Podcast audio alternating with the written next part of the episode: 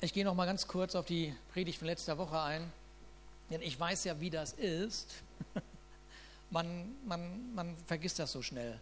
Was war noch mal letzte Woche? Und ich weiß nicht, mir geht das im Moment so und äh, Carmen und, oder Carmen und mir geht es im Moment so, dass wir es empfinden haben, dass unsere, dass die Zeit einfach so unglaublich schnell rumgeht und wir müssen uns immer wieder, wir müssen immer wieder innehalten aufgrund der, der, dieser, dieser rasenden Zeit. Ich weiß nicht, woran das liegt. Es gibt einige Gründe, man kann das vielleicht irgendwie erklären. Aber ähm, ähm, genau, was war denn letzte Woche überhaupt nochmal Thema? Und ähm, andere waren vielleicht nicht da. Und ähm, vielleicht hast du diese Woche Zeit, in dieser kommenden Woche Zeit, dir die Predigt von letzter Woche nochmal anzuhören. Ähm, und wer nicht so viel Zeit hat, dann möchte ich nochmal daran erinnern, dass wir seit einiger Zeit die sogenannten Weekly Doses haben. Das ist, äh, dass die gesamte Predigt auf eine Minute reduziert präsentiert wird. Mit anderen Worten, Ruben, quatsch nicht so viel, das kannst du auch eine Minute schaffen. genau. Also in einer, einer Minute wird das alles zusammengefasst. Dann gibt es noch einen Gedanken für die Woche, äh, mit dem man sich beschäftigen kann. Und ähm, ja, vielleicht ist das einfach auch nochmal eine Anregung, vielleicht mitten in der Woche nochmal diese Weeklies sich anzuschauen und nochmal erinnert zu werden, was war eigentlich am Sonntag im Gottesdienst? Was hat Gott eigentlich zu mir gesprochen? Ich war doch so begeistert, also zumindest war so die Rückmeldung, die ich so erlebt habe. Und von daher, aber ich weiß genau, wie das ist. Man ist so in seinem Alltag, man ist beschäftigt und dann äh, ist die Woche rum und dann, äh, was war nochmal, was war nochmal? Okay, und äh, also eine kurze Wiederholung dieser, wir haben aus dem Alten Testament, wir haben einen Blick ins Alte Testament geworfen und haben dort den, äh, sind dort dem Propheten Jesaja begegnet. Wer kennt den Jesaja? Einige kennen ihn, also ich kenne ihn nicht persönlich, aber ich kenne ihn, weil ich sein Buch gelesen habe.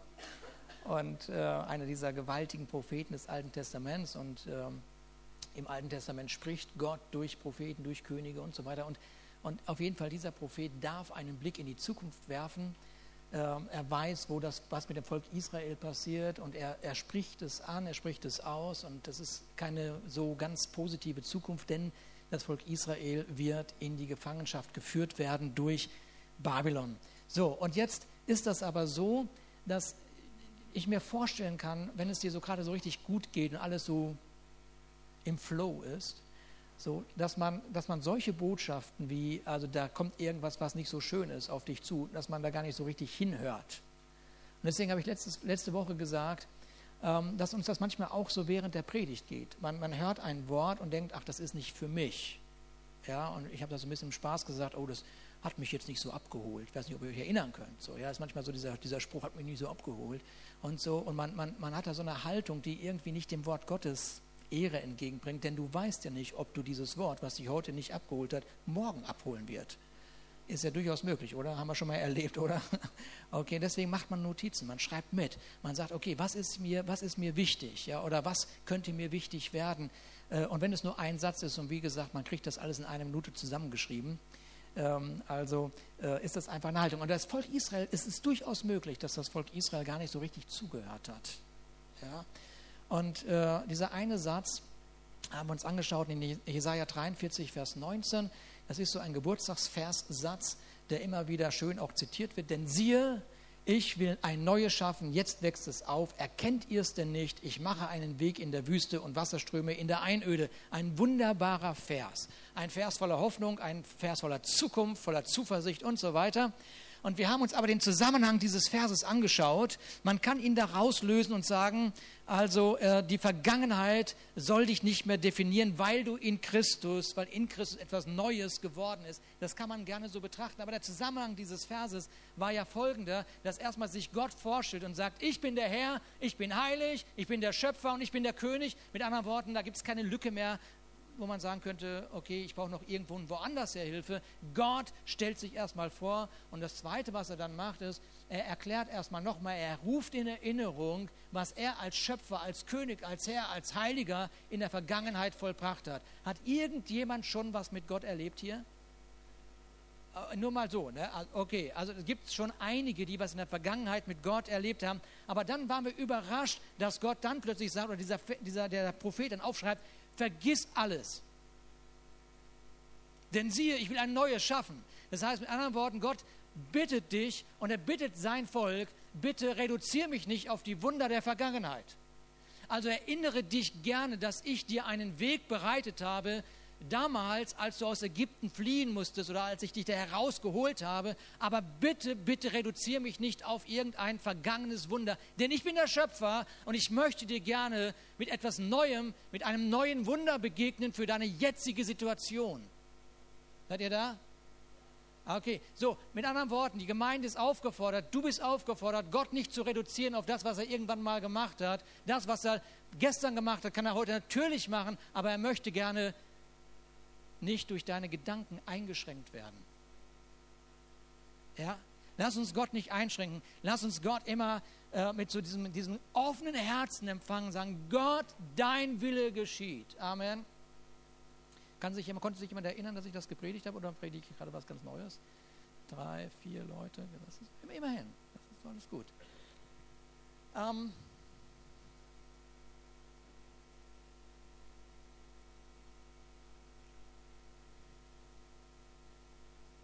es ist doch interessant, dass ähm, Gott sagt, ich will etwas Neues schaffen. Man könnte doch sagen, Gott, bevor du nicht so anstrengst, was Neues zu schaffen, bewahr uns doch lieber, dass wir nicht in Gefangenschaft kommen. Könnte man doch eigentlich sagen, oder? Ja. Und die Antwort auf diese Frage ist nicht, ob Gott nicht irgendwas machen kann. Natürlich kann Gott was machen. Aber die Antwort ist, diese Entscheidung trifft ja nicht Gott, dass du dich gefangen lässt.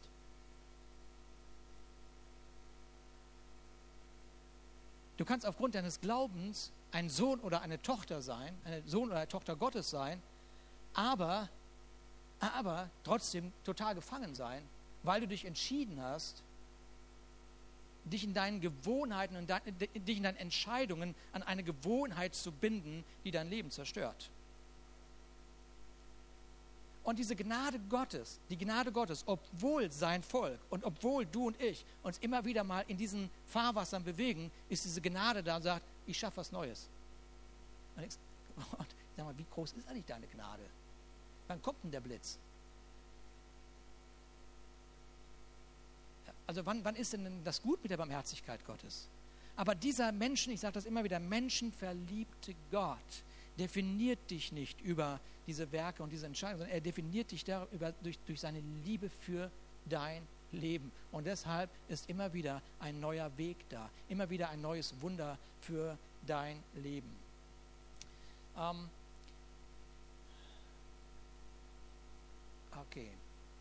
Nochmal ganz kurz zur Erinnerung, ganz kurz zur Erinnerung. Äh, der Geist Gottes in dir der, der, Geist Gottes macht eine ganze Menge Dinge so, aber der Geist Gottes in dir, wenn du, du dein Leben Jesus Christus anvertraut hast, was der macht, ist, dass er dich erinnert und zwar ständig erinnert an deinen Stand. Ständig. Er sagt dir ständig, du bist ein gerechter Sohn. Du bist eine gerechte Tochter Gottes. Das ist das, was der Geist Gottes macht. Das ist total positiv. Das ist total aufbauend. Es ist nicht so, dass, wenn, wenn du schon sagst, der Gott ist kein Polizist, dann ist auch der Geist Gottes kein Polizist. Sondern der Geist Gottes in dir fokussiert dich auf Jesus, fokussiert dich auf den Stand, den du durch Jesus Christus bekommen hast, eine gerechte Tochter zu sein, ein gerechter Sohn zu sein. Und in diesem Licht kannst du deine Entscheidung treffen. Und das Zweite, was der Geist Gottes immer wieder dir klar machen möchte, immer wieder sagt, er sagt dir, der Feind ist übrigens besiegt. Der Feind ist übrigens besiegt. Ja, erinnert euch an die Wunder der Vergangenheit, aber schränkt mich nicht auf sie ein. Ich will etwas Neues schaffen. Damals habe ich das Wasser zur Seite geschoben und dann konntet ihr trockenen Fußes weitergehen. Aber heute werde ich das Wasser nehmen und ich werde einen Weg schaffen in der Wüste. Und dann haben wir einen Sprung ins Neue Testament gemacht und wahrgenommen, dass der Geist Gottes in dir eine Quelle des Lebens geworden ist. Und durch diese Quelle in uns sind wir in die Lage versetzt worden, anderen ein Wegbereiter zu sein. Gott kann durch dein Leben diese Wunder wirken.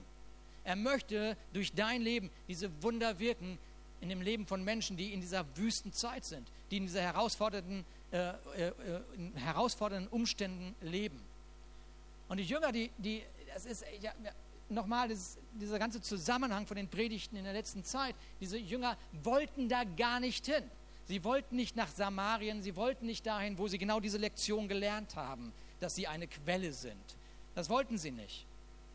Ja, sie wollten mit Jesus gemeinsam sein und gut ist und irgendwann, irgendwann auf irgendwelche Throne sitzen und irgendwann das Land regieren und so weiter. Irgendeine Vorstellung hatten sie schon, aber Jesus, Jesus fordert sie auf, fordert sie auf, immer wieder Menschen durch, die, durch seine Augen, durch die Augen Gottes zu betrachten. Und deshalb kommt er zu der Aussage, er sagt, logischerweise, die Ernte ist jetzt.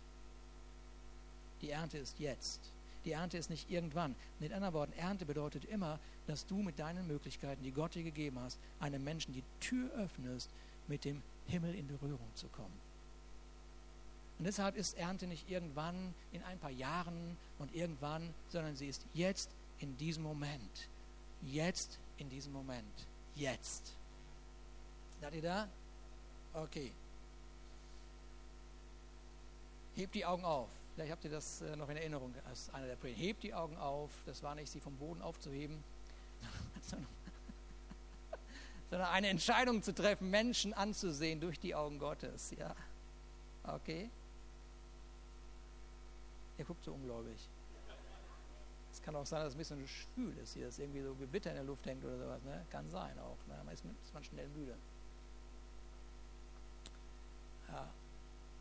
Lass mich das wiederholen ganz kurz irgendwie. Ich das, muss das glaube ich mal machen. Also in unserem Glaubensstarter, der demnächst auch wieder startet, im September nämlich, wo wir über ein paar Abende über den Glauben an Jesus Christus sprechen, ähm, gehen wir darauf ein, was eigentlich die Absicht Gottes ist mit unserem Leben und wir bringen alle Teilnehmer immer zu einem ganz bestimmten Punkt, wo wir sagen,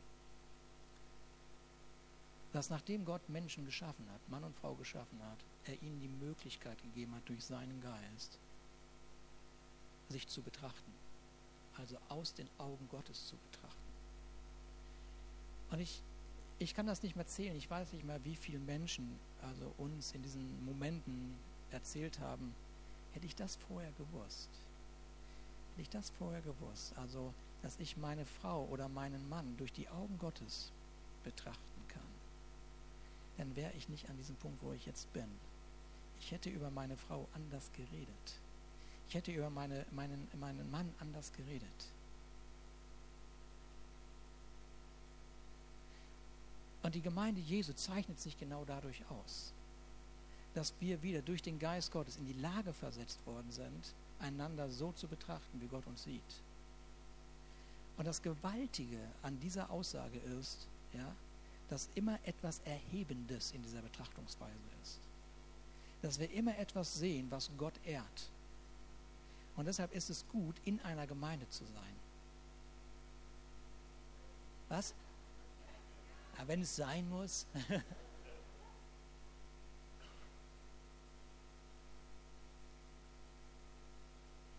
ist irgendjemand froh, dass er in der Gemeinde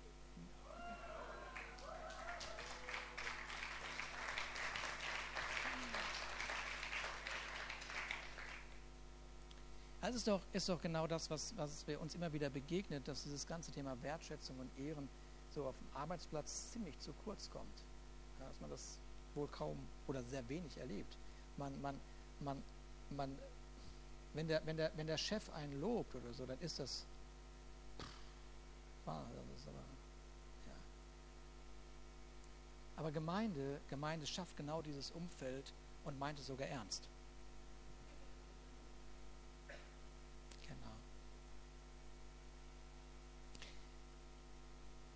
Okay, so jetzt viele Jahre später. Also die Jünger sind also herausgefordert. Die Jünger sind herausgefordert. Sie sehen Jesus, sie sehen, wie er das vormacht. Sie, sie folgen diesem Jesus. Sie sind, sind herausgefordert in all diesen Momenten.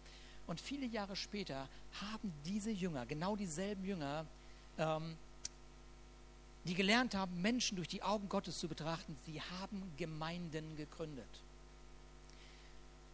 Sie haben genau diese Gemeinde gegründet, für die ihr Herr, ihr Schöpfer, ihr König, dieser Heilige, der sagt, ich bin euer Bruder, der sagt, ich bin euer Freund. Für diesen, der, der für diesen haben sie das Haus gegründet, haben sie Gemeinden gebaut. Sie waren Zeugen seines Todes, sie waren Zeugen seiner Auferstehung und niemand, niemand konnte, niemand konnte sie aufhalten. Niemand konnte sie aufhalten. Niemand konnte sie aufhalten, ihr Leben einzusetzen für dieses geistliche Haus, um Menschen mit der Kultur des, des Himmels in Berührung zu bringen. Und es ist eine Zeit, wo die, wo die Geschichte uns beschreibt, dass Menschen aufgrund ihres Glaubens verfolgt wurden. Sie wurden nicht nur ausgelacht, das war noch das Geringste, sie wurden ihrer Güter beraubt, vielen nahm man das Leben, aber wo auch immer sie hinkamen und aus welcher Gesellschaftsschicht oder in welcher Gesellschaftsschicht sie auch gelebt haben, Sie waren gekennzeichnet von einer Leidenschaft für ihren König und sie konnten gar nicht anders, als auf ihn aufmerksam machen und Menschen herauszufordern, sich doch versöhnen zu lassen mit diesem gewaltigen König und Herrn. Und so entstehen Gemeinden, verschiedene Arten von Gemeinden entstehen. Und die Zeit läuft. Die Zeit läuft. Die Zeit läuft. Und diese Gemeinde, sie leidet unter den Angriffen ihrer Zeit, denn innerhalb der Gemeinde gab es Menschen, die Unruhe gebracht haben, weil sie in ihren religiösen Vorstellungen verhaftet waren und es so die Gefahr war, dass das Werk von Jesus Christus irgendwie Nonsens war. Und andere nutzten diese Freiheit, die sie in Christus erkannt haben, aus, um einfach weiter zu sündigen. Also sie spielten frech mit der Gnade Gottes. Und Paulus schreibt dann noch irgendwann, ja, sollen wir denn jetzt noch mehr sündigen, damit die Gnade noch größer wird? Und sagt, nein, auf keinen Fall, das ist nicht der Grund von Freiheit. Freiheit ist nicht dazu da, äh, machen zu wollen, was ich will, sondern Freiheit ist dazu da, den Himmel auf dieser Erde zu repräsentieren, weil Jesus mich frei gemacht hat von sämtlicher Schuld und Sünde. Dann kann ich also doch nicht die Gnade nutzen, um weiterzumachen, nur um zu sagen, naja, wird schon gut gehen.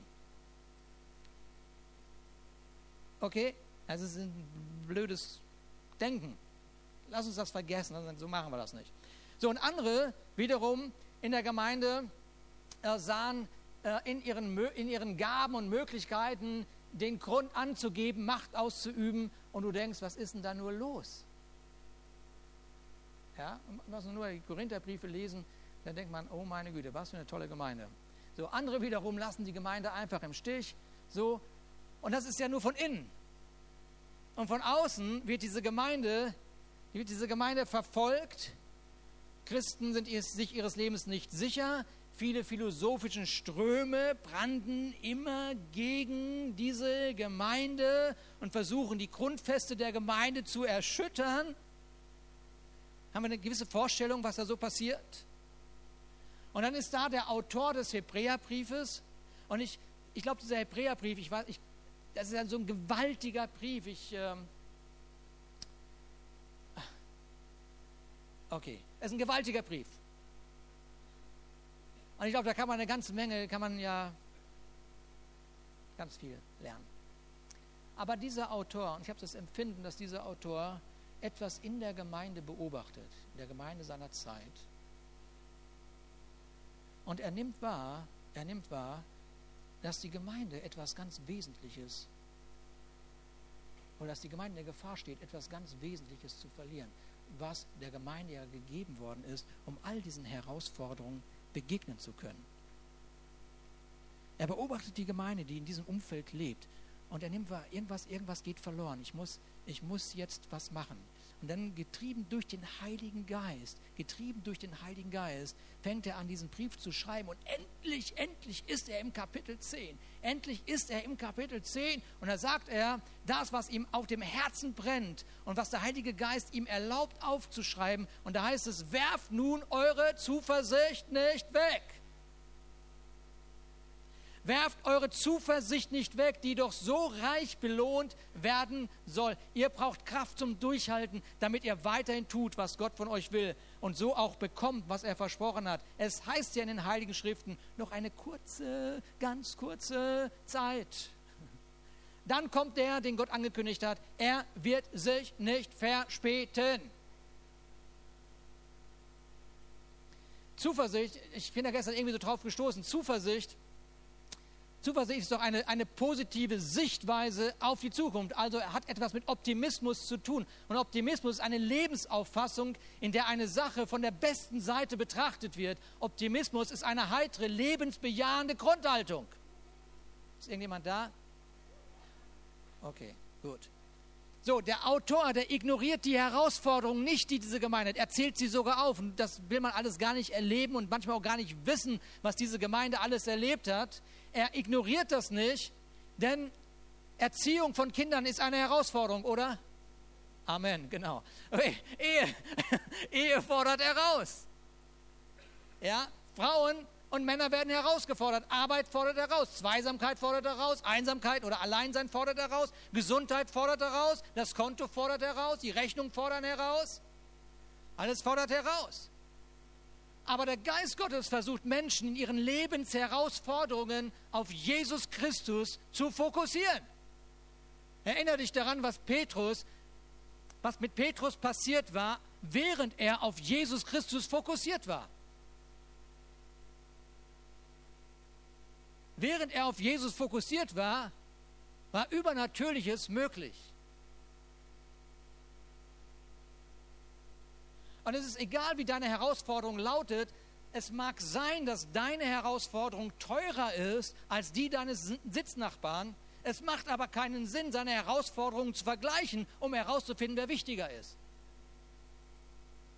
Äh, macht überhaupt keinen Sinn. Die Antwort findest du nicht in der Befriedigung, wer wichtiger ist, sondern oder aufgrund der Größe deiner Herausforderung. Die Antwort findet man immer noch in Jesus Christus. Ist das eine norddeutsche Begeisterung wieder? Das freut alle Gäste aus dem Süden, dass diese Gemeinde so norddeutsch im Inneren bewegt ist. Das ist immer gut.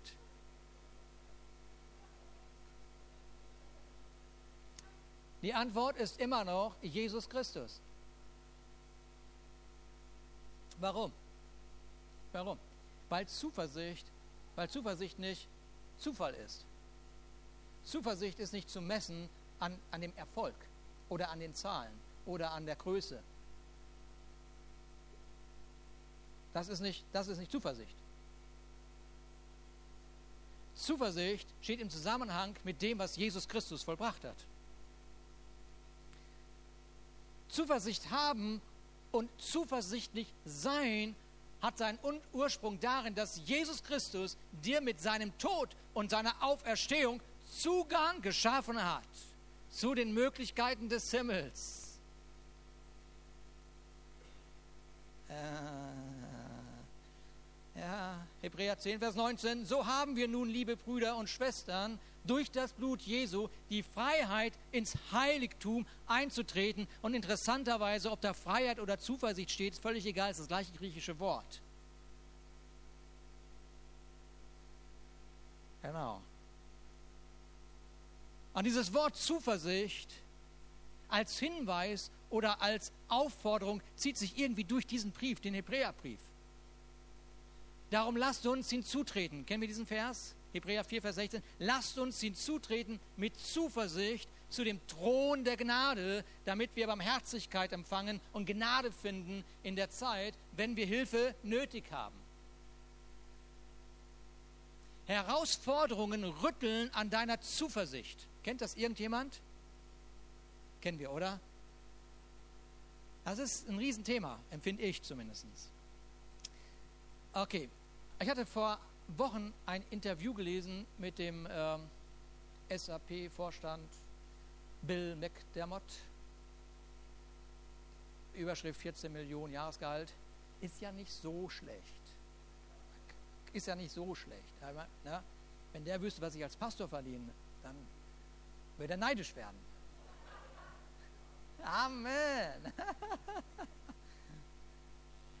Gut, also, Vorstand von SAP. SAP ist ein deutsches Unternehmen, das Software herstellt. Und ich habe sein Interview gelesen und irgendwie die Aussagen in dem Interview haben mich irgendwie erinnert gesagt, irgendwie, vielleicht ist er doch bekennender Christ, könnte sein. Und dann hat Brigitte mir eine Zeitschrift besorgt, wo sie das Interview gesehen hat und, ähm, und dann scheint da das ganze Interview abgebildet äh, worden zu sein und ich lese euch da mal was draus vor. Ja? War, warum tragen Sie eine Sonnenbrille? Genau. Weil ich bei einem Treppensturz 2014 ein Auge verloren habe. Sie wären fast verblutet. Hatten Sie in jedem, jenem Moment gedacht, dass Sie sterben würden? Ich habe es für möglich gehalten. Glauben Sie an Gott? Ja. Angst vor dem Tod? Ich glaube, wenn man so etwas durchgemacht hat, hat man weniger Angst. Angst davor, in die Hölle zu kommen? Interessante Frage. Das ist echt interessant. Ne? Angst davor, in die Hölle zu kommen? Mit ihren 14 Millionen? Angst davor, in die Hölle zu kommen? Nein. Warum kommen sie nicht in die Hölle? Das ist eine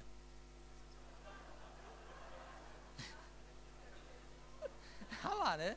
Total krass. Ist, äh, wie heißt diese Zeitschrift? Äh, ich habe vergessen, wie. Konzept, Konzept heißt die, von der Zeit, glaube ich. Ne? Warum kommen sie nicht in die Hölle? Weil Jesus Christus mein Heiland ist und er weiß, dass ich ihn liebe. Okay. Okay, ein Mann, der ein globales Unternehmen führt, begegnet Herausforderungen, die wir, ich will keinem jetzt irgendwie zu nahe aber die wir wahrscheinlich kaum denken können. Ja? Aber dann, dann begegnen ihm auch diese persönlichen Herausforderungen, wo du denkst, das kann ja so einem Mann nicht passieren, Treppe runterfallen. Aber er bekennt, dass er seinen Fokus hat auf Jesus Christus in diesen Herausforderungen seines Lebens bekennt er öffentlich, Jesus Christus ist mein Herr. Herausforderung. Durch den Römerbrief lernen wir Folgendes, dass Gott sagt, denn Gott nimmt seine Gnadengeschenke nicht zurück und eine einmal ausgesprochene Berufung widerruft er nicht. So, mit anderen Worten, die Gnade Gottes begleitet dein ganzes Leben und wenn du nicht deine Berufung lebst, also wenn du sie nicht leben solltest, und die Berufung ist, Sohn oder Tochter Gottes zu sein. Oder die Berufung ist, die Quelle des Lebens, mit der Quelle des Lebens in dir anderen ein Wegbereiter zu sein. Oder die Berufung ist, Botschafter an Christi Stadt zu sein. Oder die Berufung ist, äh, sein Haus mit deiner Gabe, mit deinem Talent oder Finanzen zu leben. Dann liegt das nicht daran, dass Gott sagt, oh, ich habe es mir anders überlegt. Und ich möchte euch Folgendes sagen, wenn Gott schon die Berufung nicht zurücknimmt, die er über dein Leben ausgesprochen hat, dann kann es der Teufel auch nicht tun. ja, okay? Dann kann es der Teufel auch nicht tun. Aber weil er das nicht tun kann, ärgert er sich. Er ärgert sich über alle Maßen, denn er hat ein Interesse daran, das Reich Gottes zu stoppen. Also was macht er? Was er macht ist, er rüttelt an der Zuversicht. Er rüttelt an der Zuversicht. Werft eure Zuversicht nicht weg. Warte mal, diese Aussage ist eine Hammer-Aussage. Werft eure Zuversicht nicht weg. Bedeutet, ich habe sie bekommen. Und ich stehe in der Gefahr, diese Zuversicht, also wenn ich sie schon nicht wegwerfe, aber dem Feind so zu übergeben. Seid ihr, seid ihr da? Okay. Werft eure Zuversicht nicht weg. Ich, ich kenne das. Ich kenne das.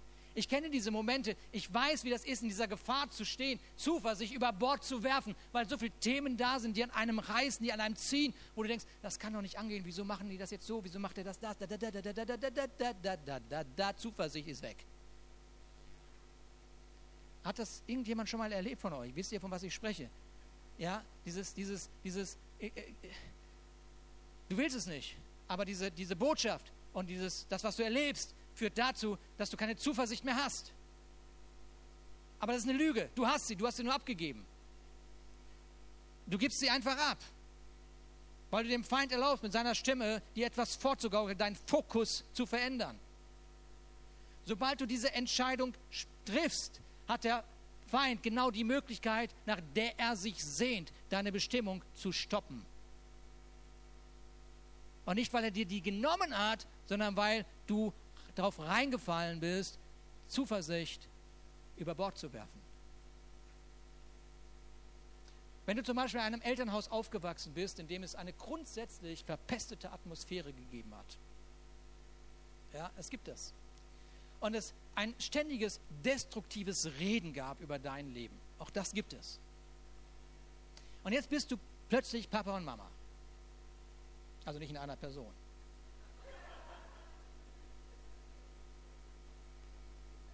Jetzt, das ist, glaube ich, ein ganz brisantes Thema gerade, glaube ich. Ne? Okay, aber das, wenn wir jetzt nicht drüber reden, das ist ein anderes Thema. Haben wir übrigens auch eine klare Meinung zu, aber das ist jetzt nicht unser Thema. Okay, du bist jetzt Mama und du bist jetzt Papa. Und du kommst aus dieser Vergangenheit. Und jetzt stehst du vor einer Herausforderung, weil Erziehung ist Herausforderung. Das ist einfach. Das funktioniert nicht von alleine irgendwie. Hast du schon festgestellt. So. Und jetzt jetzt, was, es, was sofort kommt, was sofort kommt, ist genau diese Stimme, die sagt, du machst es auch nicht besser als deine Eltern. Und deine Zuversicht als Sohn und Tochter Gottes, eine Veränderung zu bringen in deine Familie, steht in der Gefahr, gestoppt zu werden, weil du dich fokussierst auf diese Aussage. Und an dieser Zuversicht, durch diese Herausforderung wird an dieser Zuversicht gerüttelt, eine Familie zu sein die Gott alle Ehre gibt. Der Fokus hält sich zu lange auf bei einer Aussage, die durch das Kreuz von Jesus Christus gebrochen worden ist. Okay? Ist gebrochen. Und wenn du in dieser, dieser Stimmung bleibst, wirst du tatsächlich die Fehler deiner Eltern wiederholen, weil du dieser Stimme deine Zuversicht anvertraut hast. Und das Gleiche können wir über die Ehe sagen und viele andere Themen unseres Lebens. Du kannst eine große Berufung haben, aber keine Zuversicht. Aber ohne Zuversicht wird es aus der Berufung, wird aus der Berufung keine Bewegung Gottes werden. Und das Evangelium, das Evangelium ist eine gute Nachricht. Und sie führt jeden Menschen in einen, in einen zuversichtlichen Lebensstil.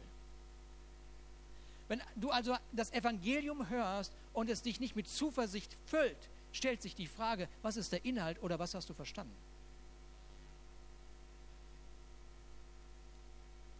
Das Evangelium zerstört nicht. Das Evangelium baut auch, sogar dann, wenn es ermahnt. Seid ihr da? Okay. Sogar dann, wenn es ermahnt, baut das Evangelium auf es ermahnt mit einem zu, zuversichtlichen Charakter, weil es durch die Augen Gottes das Ziel Gottes vor Augen hat und sagt, das ist das, was Gott denkt. Das ist das Gott, das ist das, warum Gott dich liebt. Das ist das, obwohl du diese Entscheidung getroffen hast, ich schaffe etwas Neues. Ich schaffe ein neues, ein neues Wunder. Ich begegne dir nochmal neu. Mit, mit, mit, du, du, denkst, es ist zu spät. Nein, es ist nicht zu spät. Jetzt ist wieder Zeit der Gnade. Gnade steht über dein Leben und ich habe die Berufung nicht von dir genommen. Ist irgendjemand zuversichtlich? Schon, schon zuversichtlicher als vorhin? Ja, okay, genau. Zuversicht steht also in einem Zusammenhang. Zuversicht kommt nicht durch Zufall. Göttliche Zuversicht hat einen Grund. Dir ist, ich wiederhole das, dir ist der Zugang zu den Möglichkeiten Gottes eröffnet worden in Jesus Christus. Und wisst ihr, viele Dramen finden in den zwischenmenschlichen Beziehungen statt. Man verliert Freunde, weil man den Fokus auf den einen einzigen Fehler richtet, den diese Person sich geleistet hat in der Freundschaft. Und weil dieser Fokus dann auf diesem Fehler bleibt, vergisst man all das Gute, was geschehen ist, warum man diese Person mal geliebt hat.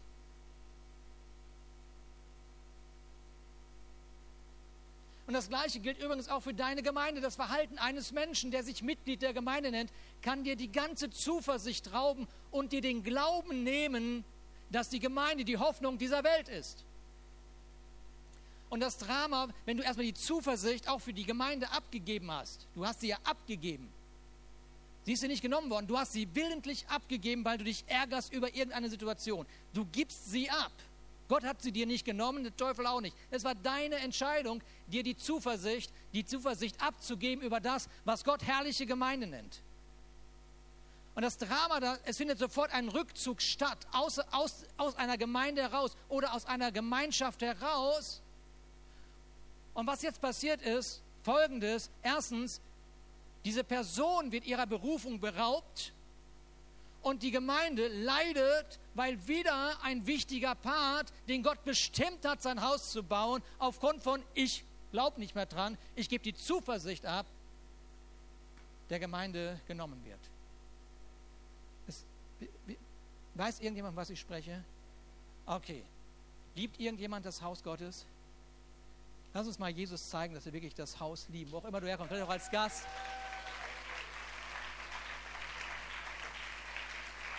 Ich bin nicht bereit. Ich bin nicht bereit, mir die Zuversicht rauben zu lassen. Ich bin nicht bereit, mir die Zuversicht rauben zu lassen. Ist noch irgendjemand hier, der sagt, ich bin nicht bereit? Ich gebe die Zuversicht nicht ab. Ich mache mich nicht eins mit dem Feind. Ich lasse nicht zu, dass das Reich Gottes oder das, was Gott vorhat mit seinem Haus, wo auch immer es steht. Ja, vielleicht bist du Gast aus irgendeinem Teil Deutschlands und baust dort das Haus Gottes mit. Ja, ich bin nicht bereit, dass das Haus Gottes gegen die Wand gefahren wird, weil Christen ihre Zuversicht abgeben. Ich bin nicht bereit. Ich bin nicht bereit. Ich bin nicht bereit. Ich bin richtig aggressiv.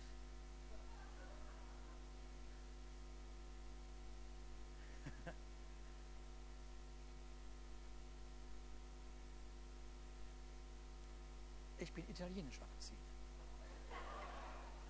Bin ganz leise. Aber die Familie ist informiert.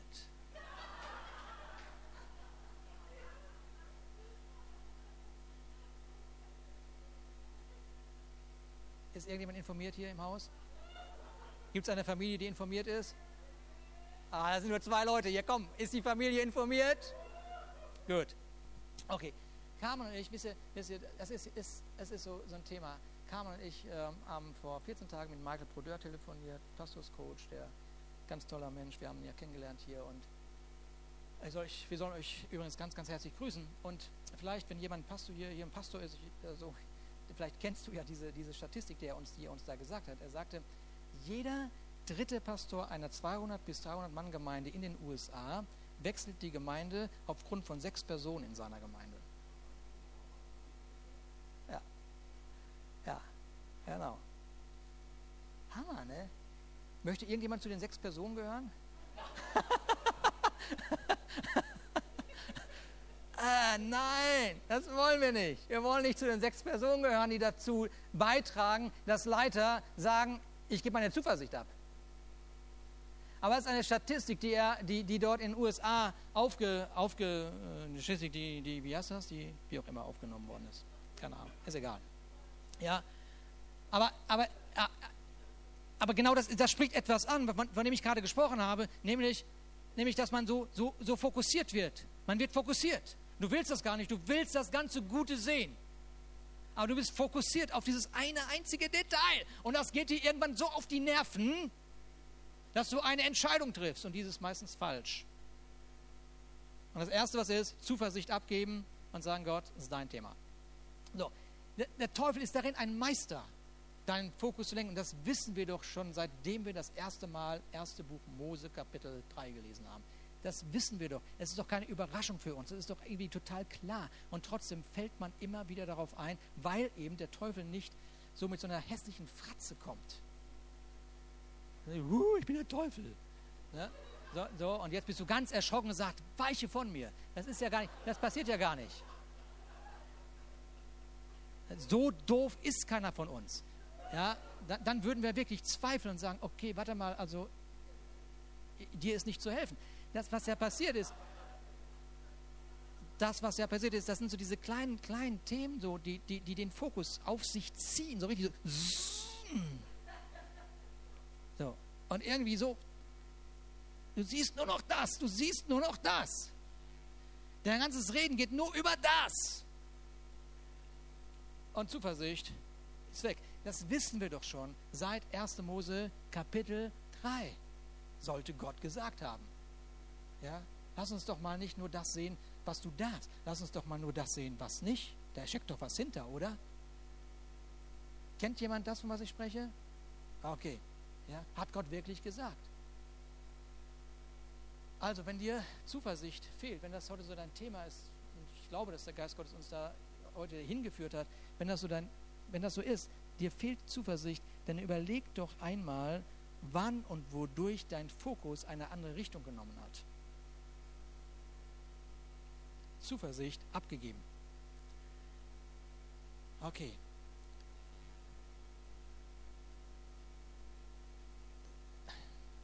Das ist das doch, was wir begriffen haben, was der Feind möchte, dass du dich die ganze Zeit mit dem beschäftigst, was du scheinbar nicht hast, nicht bekommen hast oder nicht kannst und so weiter, damit die Zuversicht nicht mehr in dir lebt. Aber Zuversicht hat einen Zusammenhang, habe ich gerade gesagt. Zuversicht hat einen Grund. Ja, hat einen Grund. Manchmal denken wir, dass wir mehr Zuversicht brauchen. Aber was du eigentlich machen darfst, ist deine Zuversicht nutzen, die du bekommen hast. Ja? Zuversichtlich vor den Thron der Gnade treten und dich neu ausrichten und sagen, Gott, alle Ressourcen des Himmels gehören mir. Es gibt keine hoffnungslose Situation. Es gibt es nicht. Weder für deine Ehe, noch für deine Familie, noch für deine Beziehung, noch für das Haus Gottes.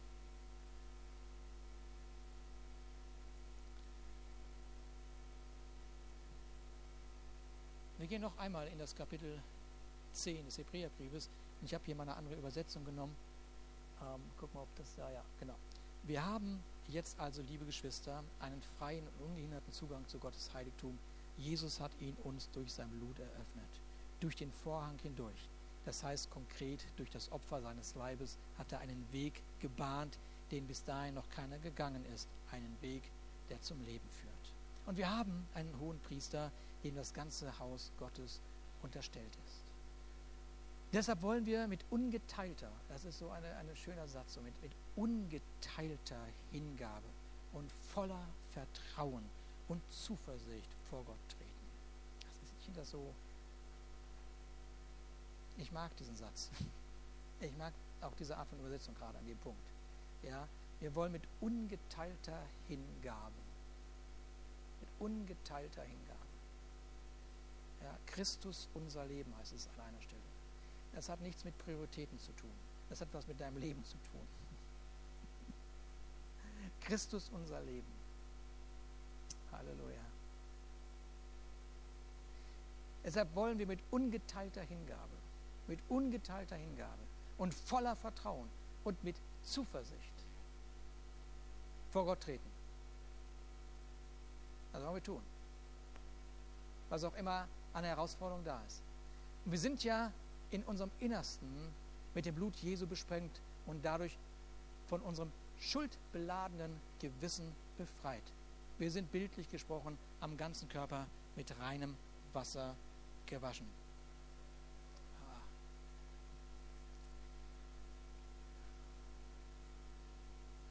Es ist, es ist erstaunlich.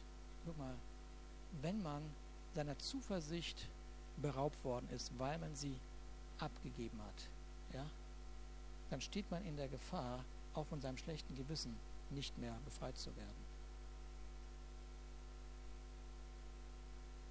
Ist irgendwann da? Weil du dich ja nicht mehr traust, in die Gegenwart Gottes zu kommen. Der Feind ist ein Sack. Es ist einfach alles nur ekelig. Es ist einfach alles nicht schön. Ja, ich werde nächste Woche aus wahrscheinlich aus diesem Kapitel 10 noch zwei Punkte predigen, wie Zuversicht geraubt wird oder abgegeben wird und was dieser, dieses Kapitel beschreibt, wie man Zuversicht zurückbekommt. Hier heute einfach nur erstens, nämlich, dass Zuversicht dir gegeben worden ist und zweitens, Zuversicht, Zuversicht hat einen Grund, nämlich Zugang zur Gegenwart Gottes, die Möglichkeiten des Himmels in Empfang nehmen dürfen und in jeder Situation Hoffnung zu haben. Ich verstehe, dass Zuversicht nicht zufällig da ist, sondern ich habe Zuversicht, weil Jesus den Weg freigemacht hat.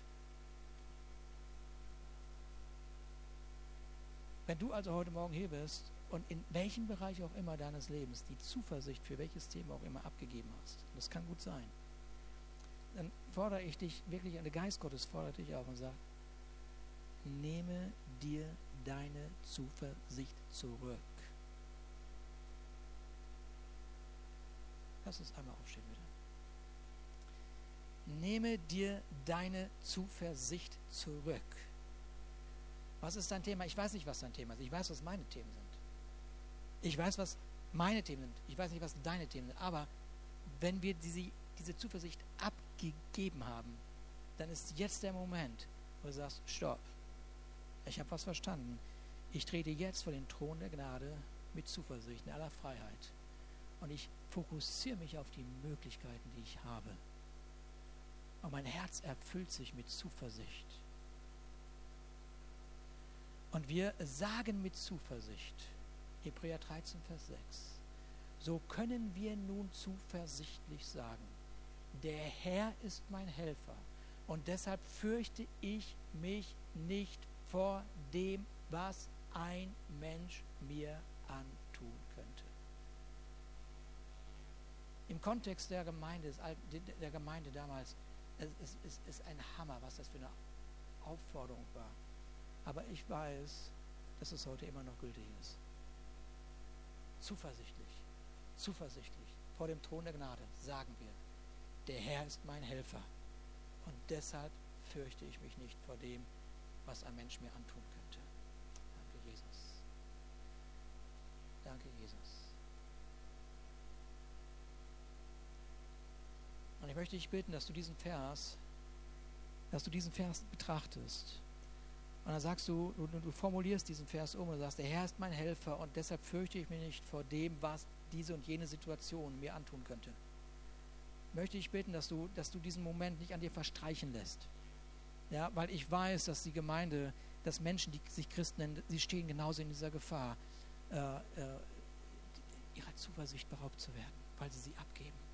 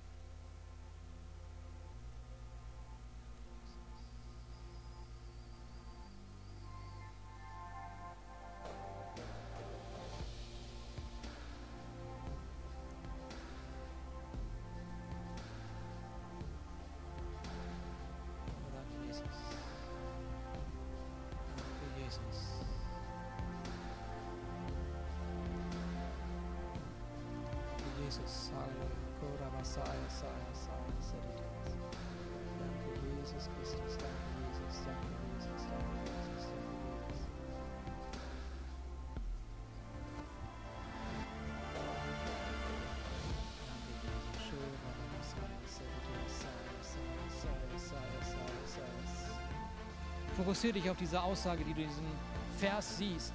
Es ist das Wort Gottes, das freisetzt.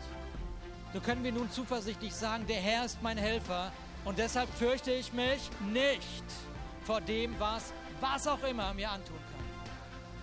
Danke, Jesus. Ich weiß, ich habe so ein Empfinden, du musst, dem Feind mal, du musst den Feind mal erschrecken. Du musst ihn mal erschrecken und der muss das mal hören. Der muss eine Gemeinde erleben, die laut und deutlich dem Feind sagt, stopp, stopp sag diesen Vers ruhig laut, einmal richtig laut vor dir hin. Es ist egal, wer rechts und links neben dir steht. Vielleicht steht jemand neben dir, der es nicht versteht. Es ist uns heute Morgen mal egal, weil es geht um dich und Gott. Es geht um dich und dein Leben. Lass uns den Feind so richtig erschrecken. Deshalb fürchte ich mich nicht. Der Herr ist mein Helfer und deshalb fürchte ich mich nicht. Halleluja. Coraceas. Danke, Jesus. Danke, Jesus. Danke, Jesus. Mm. Mm. Danke, Jesus. Ich nehme mir meine Zuversicht zurück. Denn sie ist nicht irgendwie zufällig entstanden, sondern weil ich darf. Ich darf vor dem Thron der Gnade stehen. Und da sehe ich die Zuversicht des Himmels. Da sehe ich die Möglichkeiten des Himmels genau für meine Situation, für meine Ehe, für meine Familie, für die Rechnungen, für die Arbeit, für was auch immer. Danke, Jesus. Danke, Jesus.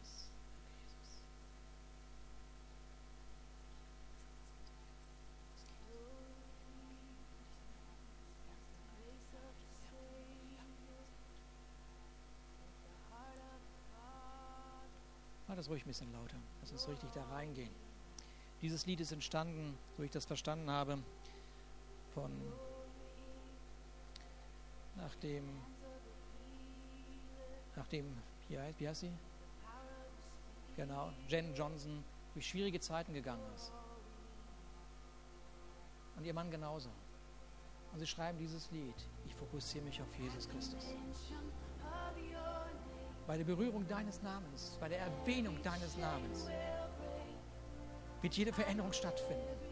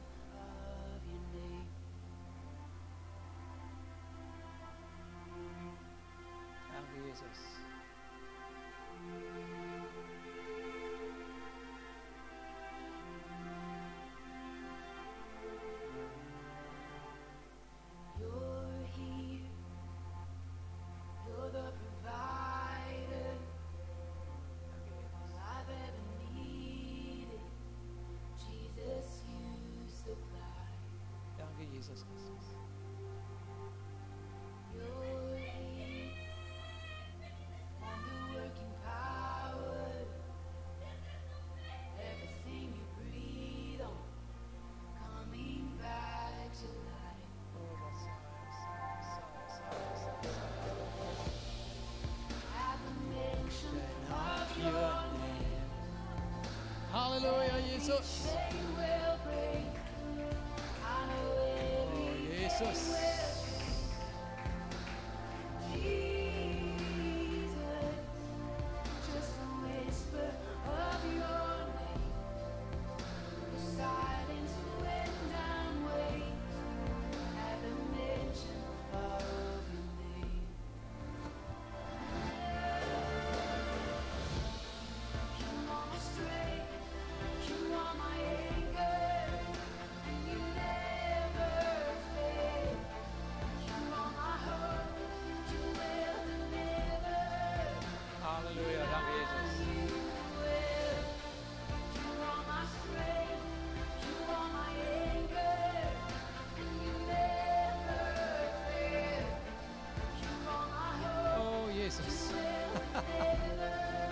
Danke, Jesus.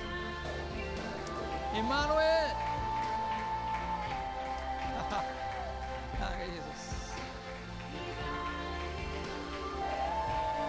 Jesus.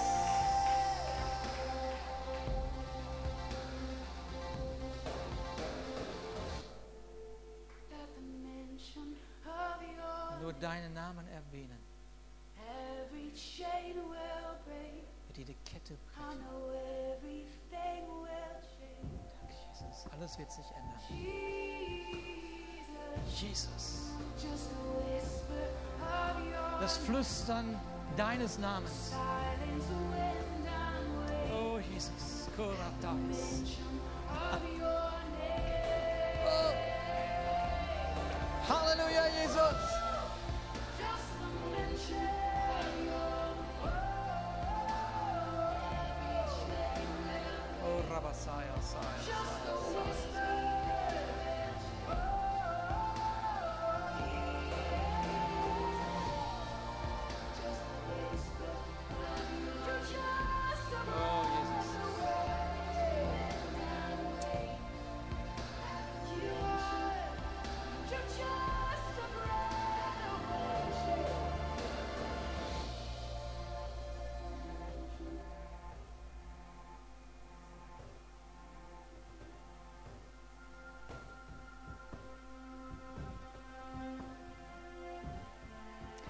Dieses Lied ist ei- eigentlich entstanden oder ist entstanden ähm, nach einem heftigen äh, Burnout des äh, Brian Johnson, das ist ein, ein Sohn von Bill Johnson. Und dieses Lied hat uns diesen ganzen Urlaub begleitet. Ich liebe dieses Lied, so wie Gott aus der Tiefe in das Wesentliche führt, einfach zu Jesus. Einfach nur Jesus. Am Ende de- jedes Tunnels ist Jesus. Am Ende jedes Tunnels ist das Licht. Ich würde euch gern äh, daran teilhaben lassen, was wir beide erlebt haben. Und ich habe ganz häufig und heute Morgen das Gefühl, dass Ruben irgendwie nur für mich gepredigt hat.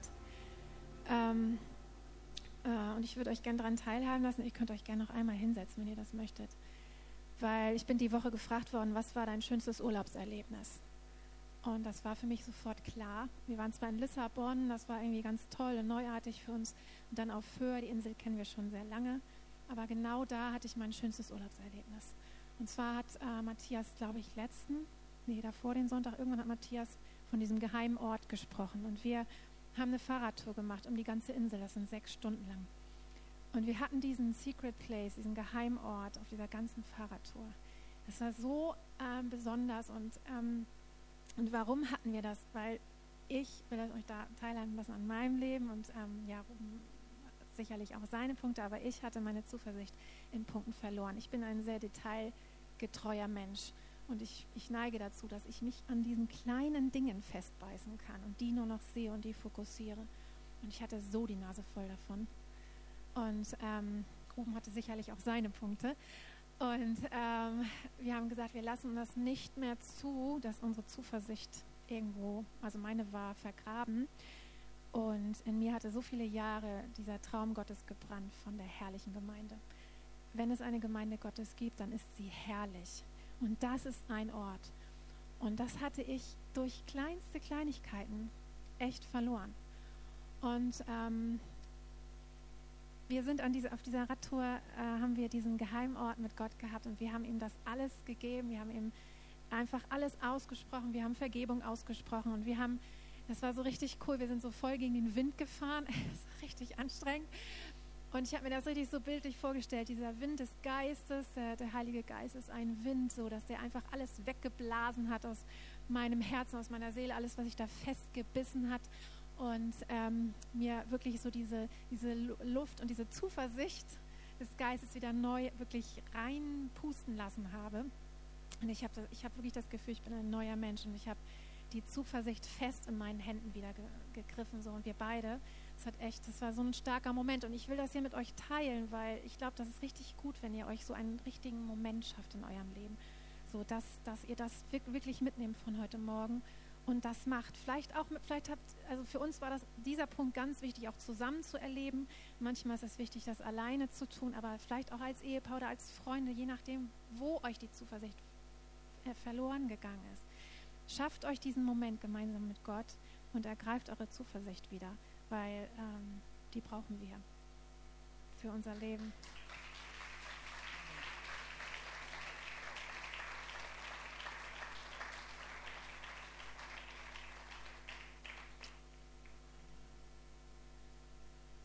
Ist Gott gut irgendwie? Ja, irgendwie ist irgendwie schon. Okay. Vater, wir danken dir für dein Wort, wir danken dir für dein Reden, wir danken dir für dein Herz, das so uns zugewandt ist.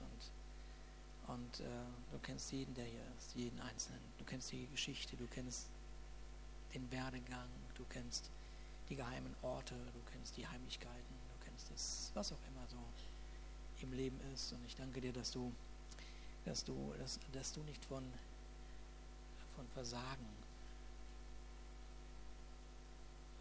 uns definierst, sondern dass du voller Zuversicht bist, wenn du uns betrachtest. Und dass du voller Hingabe immer noch bist. Und dass du, dass du immer noch einen Traum hast mit diesem Haus und mit den Häusern, die hier vertreten sind. Und dass dieser Traum nicht zu stoppen ist, weil du dich entschieden hast, weil du dich entschieden hast, an die Menschen zu glauben, die du erfüllt hast mit deinem Geist. Danke, Jesus. Danke, Jesus. Danke, Jesus. Und wir lieben dich dafür. Wir lieben dich dafür, dass du uns mit deiner Gnade auch heute Morgen begegnet bist Und dass wir mit diesem Wort in unsere Woche gehen werden, Vater, immer wieder erinnert werden durch deinen Geist. Und dass wir es nicht mehr zulassen, ohne Zuversicht in unseren Alltag zu treten. In den Namen Jesus Christus. Amen. Amen.